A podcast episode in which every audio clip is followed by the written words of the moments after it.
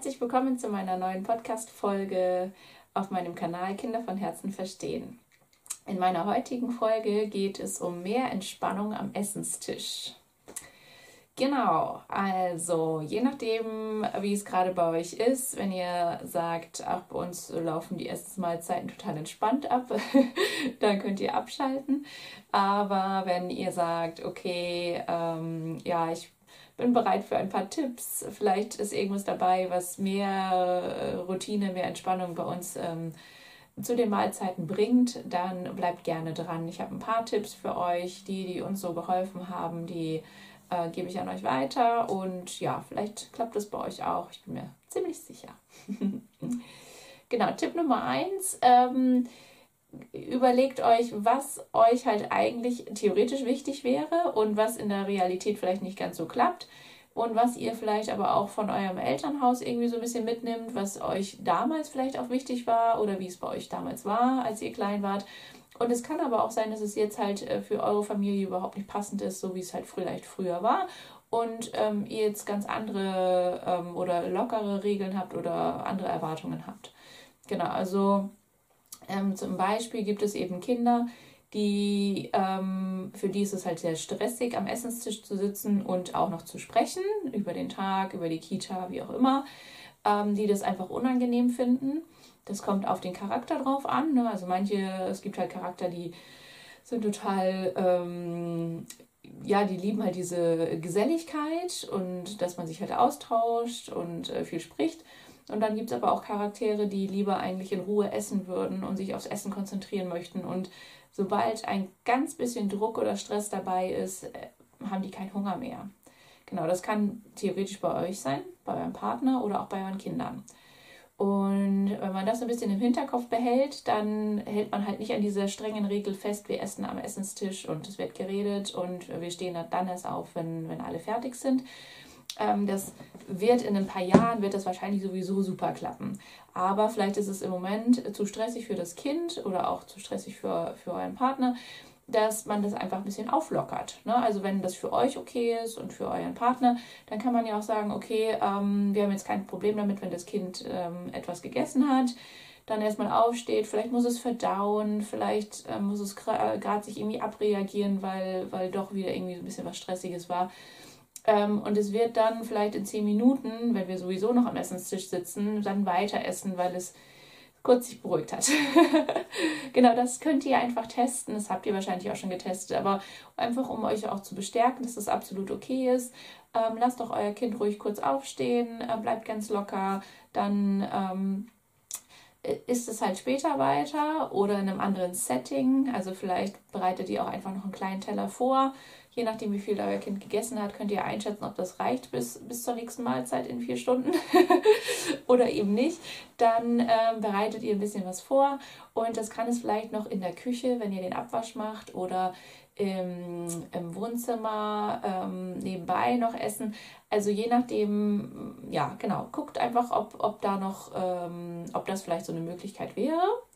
Ähm, genau, weil ja, je mehr Druck ihr aufbaut und euer Kind da am Tisch lassen möchtet, desto weniger wird das wahrscheinlich klappen. Ne? Wir hatten auch eine Zeit lang, da wollte eines der Kinder im Stehen essen. Also auf dem Stuhl im Stehen essen.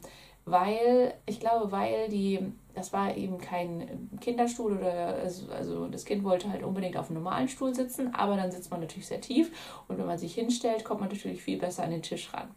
Ähm, so, und wir hatten, also auf jeden Fall war es ein normaler Stuhl, deswegen war dieses Stehen. Äh, auf jeden Fall kann man jetzt äh, durchdrehen und verlangen, dass das Kind sich hinsetzt, so wie man es vielleicht auch früher ähm, gemacht hätte. Oder auch in einem Restaurant sagen würde, auf keinen Fall äh, kannst du dich hier hinstellen, würde ich auch. Ähm, aber wir hatten halt die Erfahrung gemacht, je mehr wir dagegen gesteuert haben, desto weniger hat das Kind gegessen und hat total abgeblockt und war dann, ähm, da war gar nichts mehr anzufangen. So, und dann kann man die Gelassenheit, die Gelassenheit einatmen. und ähm, zum Glück waren mein Mann und ich uns auch einig, weil das geht natürlich nur, wenn beide das auch irgendwie in dem Moment akzeptieren, wobei es mich definitiv mehr gestört hat. Ähm, auf jeden Fall, das war eine Phase, ne? das waren vielleicht lass es drei, drei Wochen gewesen sein oder vier Wochen, wo viele Mahlzeiten im Stehen gegessen wurden. Ähm, und das Kind ist nicht vom Stuhl gefallen, ähm, Gott sei Dank. Aber ähm, das, und dann war das komplett gegessen, das Thema. Ne? Aber wir haben es ja, wir toleriert, wir haben es hingenommen und es ist wieder vorbeigegangen. Äh, mit dem Hintergrund, euer Kind Genauso wie wenn das jetzt bei euch im, im Bettschlaf äh, schläft, es wird mit 14 äh, nicht mehr bei euch schlafen.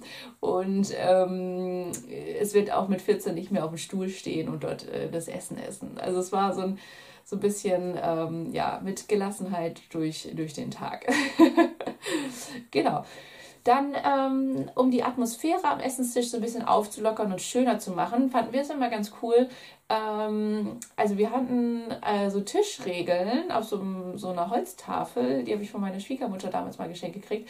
Da stehen so äh, lustige Regeln drauf, wie zum Beispiel ähm, keine Handys am Essenstisch, die Ellbogen werden nicht aufgelegt, wobei wir da immer Scherze machen, weil wir das irgendwie ganz, ganz nett finden, mal den Kopf abzustützen, wenn wir müde sind.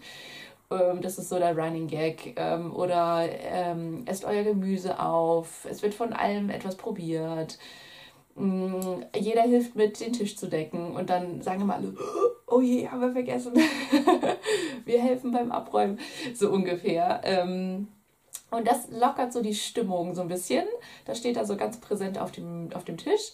Und dann haben wir jetzt neuerdings äh, seit Januar einen Familienkalender äh, dort an der Wand hängen, den meine Schwester kreiert hat. Und der wunderschön ist. Und da sind halt lauter Bilder von unserer ganzen bändigsten Familie praktisch drauf. Und ähm, das, das ist total nett, weil da halt natürlich auch diese ganzen Bauernhofbilder drauf sind und äh, die Kinder sitzen tatsächlich jetzt äh, super gerne am Tisch und gucken sich diesen Kalender beim Essen auch an, also einfach diese präsente Januarseite. Und ähm, das lockert auch nochmal so die Stimmung, dass es einfach ein bisschen gelassener wird. Ähm, genau, das nochmal so zum Tisch. dann probiert auch mal ein anderes, äh, andere Location aus. Es muss ja nicht immer dieser Essenstisch sein, besonders wenn ihr vielleicht mit den Kindern alleine esst und euer Partner sowieso noch nicht mit dabei ist. Dann, ähm, wir haben ja so einen ganz kleinen Küchentisch ähm, mit drei kleinen Stühlen, die, die, den wir auch flexibel woanders hinstellen können. Der steht zwar in der Küche, aber er kann auch woanders hingestellt werden. Also auch das lockert total die Atmosphäre, wenn wir mal im Kinderzimmer essen, mal im Wohnzimmer, mal wirklich in der, also in der Küche ja sowieso oft, aber genau, einfach so ein bisschen durchprobieren, mal was anderes. Wenn gerade die Stimmung schlecht ist, dann ähm, essen die Kinder vielleicht wo an einem anderen Tisch lieber als an diesem Ess, großen Esstisch. Genau. Dann könntet ihr, insbesondere vor den Mahlzeiten, ist ja oft die Stimmung so am Kippen, wenn die so Hunger haben. Mm, auf jeden Fall hilft es, wenn ihr schon mal so ein bisschen Gurke, Paprika, Karotte, Apfel, alles Mögliche so ähm, aufschneidet und vorbereitet.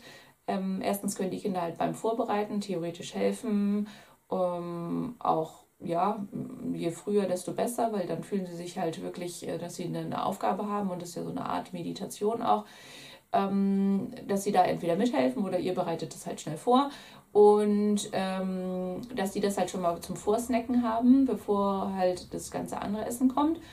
Das hilft auf jeden Fall, um den ersten Hunger zu stillen und dass sie halt auch schon mal so ein klein bisschen was Gesundes im Magen haben. Genau. Und dann auch nochmal wichtig äh, zu dem Thema, dass also die Kinder versuchen ja immer möglichst viel Süßes auch vielleicht am Essenstisch zu essen und testen euch so ein bisschen auch aus, ob vielleicht gleich ein Marmeladenbrot geht oder wie die Lage ist. Und ähm, da wirklich mein Appell, dass, dass ihr da so ein bisschen drauf achtet, weil süß schmeckt natürlich immer besser als nicht süß. Und die Kinder würden natürlich am liebsten nur Marmeladenbrote essen, wahrscheinlich, vielleicht. ähm, oder ähm, ja, eher die Süßigkeiten als die richtigen Mahlzeiten oder Süßigkeiten zwischendurch. Und ähm, wenn sie halt so viel Süßes gleich am Anfang haben, dann ist halt schwierig zu sagen, hey, ess auch nochmal eine Kartoffel oder ess auch nochmal was, was Salziges. Deswegen ruhig das Süße als Regel einfach danach oder ähm, entweder gar nicht auf den Tisch stellen oder es gibt es für eine Woche nicht. Auch das könnt ihr machen. Dann müsst ihr natürlich als Familie zusammenstehen und, euch irgendwie was überlegen, was ihr dann essen könnt. ähm, aber wirklich mal so ein bisschen davon wegzukommen, dass es sofort was Süßes gibt. Auch wenn es natürlich dann erstmal Stress gibt, bereitet euer Kind vor. Es kann jetzt ja auch sehr viel mehr verstehen, ähm, dass, dass ihr da auch eine ganze Geschichte draus macht, ähm, dass, dass, dass man das vielleicht gerade nicht kaufen kann. So, weil Hintergrund ist halt der, wenn dein Kind sehr viel Süßes isst, dann wird es nach zwei Stunden einen Heißhunger wieder haben und sehr, sehr, sehr großen Hunger verspüren. Tendenz Richtung, ich verhungere, ich, ich, ich drehe durch, aber ich kann gar nicht sagen, dass ich Hunger habe, weil die Kinder und manche Erwachsene können das halt gar nicht so richtig kommunizieren. Die wissen einfach nur irgendwie, was stimmt nicht. Deswegen ähm, wirklich darauf achten, dass ihr das einfach erst zum, zum Ende der Mahlzeit macht, dass da das Süße kommt oder aber einfach eine Zeit lang mal gar nicht ähm, und da so ein bisschen darauf achten. Das sind einfach Regeln, an die die Kinder sich auch gewöhnen können. Und je mehr die halt zu so einer Hauptmahlzeit essen, desto länger halten sie auch durch bis zur nächsten Mahlzeit. Genau, wenn ihr jetzt so einen Kandidat habt, der halt schnell wieder aufsteht und nur so ein bisschen gegessen hat, also entweder müsst ihr dann halt ähm, Kleinigkeit noch vorbereiten, dass der danach noch ein bisschen was essen kann. Oder aber ähm, der darf wirklich zum zwischendurch snacken nach ein, zwei Stunden ähm, nur Obst oder Gemüse essen und eben nicht irgendwie noch ein Brot oder also ein geschmiertes Brot oder einfach was, was mega satt machen würde, dass es zu der nächsten Mahlzeit wieder keinen Hunger hat. Genau da so ein bisschen drauf achten. Ähm, das können die Kinder auf jeden Fall lernen, auch wenn das halt schwierig ist, wenn die sich so schnell ablenken lassen. Na dann, ja. Genau. Ähm, nochmal zum Snacken zwischendurch. Die Kinder gewöhnen sich halt auch sehr schnell daran, wenn ihr zum Beispiel mit dem Buggy fahrt und die durften immer was da drin snacken. Dann war das so gekoppelt, so ich sitze im Buggy und esse. Auch da könnt ihr halt so ein bisschen das wieder aufbrechen, dass da vielleicht entweder was Gesundes gesnackt wird oder eine, mal gar nichts gesnackt wird. Auch daran könnt ihr euer Kind gewöhnen. Ähm, das ist natürlich wieder ein, zwei Tage, wo, wo das Kind halt danach verlangen wird. Aber danach ähm, hat es sich dran gewöhnt und weiß, im Buggy gibt es halt jetzt gerade nichts zu essen. Wir sind gleich wieder zu Hause. Es gibt dann zu Hause die große Mahlzeit. So. da auch einfach mal wieder mutiger die, die Rituale umstellen, die Tagesstruktur nochmal überdenken, die Essenszeiten festlegen, sodass euer Kind auch darauf vorbereitet ist. In der Kita schaffen sie es ja auch. Ähm, dann schafft ihr es theoretisch zu Hause auch und zur Not. Ähm, genau, das, gegen das Snacken an sich, ähm, das ist eigentlich ja theoretisch nicht schlimm, wenn sie dann zu den Hauptmahlzeiten auch essen. Nur ähm, nochmal den Hintergrund dahinter, dass eigentlich der Magen halt mal drei, vier Stunden wirklich Pause braucht zwischen diesen Mahlzeiten, um sich zu erholen, um das Ganze zu verdauen, was er schon gegessen hat. Und mit jedem Snacken, mit jeder kleinsten Weintraube, fängt der Magen halt wieder von vorne an. Deswegen ist es auch für Erwachsene halt so wichtig, dass ihr eigentlich nur zu den Hauptmahlzeiten esst und man kann sich daran gewöhnen und ähm, es tut dem Körper sogar viel, viel besser, wenn ihr wirklich eine große Mahlzeit esst, viermal am Tag oder dreimal am Tag und dazwischen wirklich mal vier Stunden nix oder drei Stunden nix. Genau. So, genau, das waren meine Punkte. Ich gucke nochmal, ob ich noch was vergessen habe.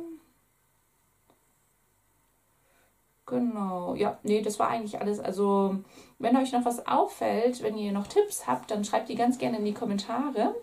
Äh, gebt mir auch super gerne einen Daumen nach oben, wenn euch das Video gefallen hat schickt diesen Kanal, teilt diesen Kanal weiter ähm, unter euren Freunden, ähm, unter euren Mamas oder Papas.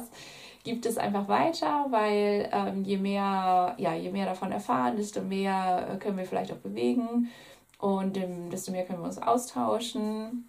Ähm, guckt auch super gern, wenn ihr das, äh, wenn ihr meine Folgen als Podcast hören möchtet und nicht als Video, dann guckt super gerne auf ähm, iTunes, auf Google und auf äh, wo noch ähm, Apple Podcast, Spotify.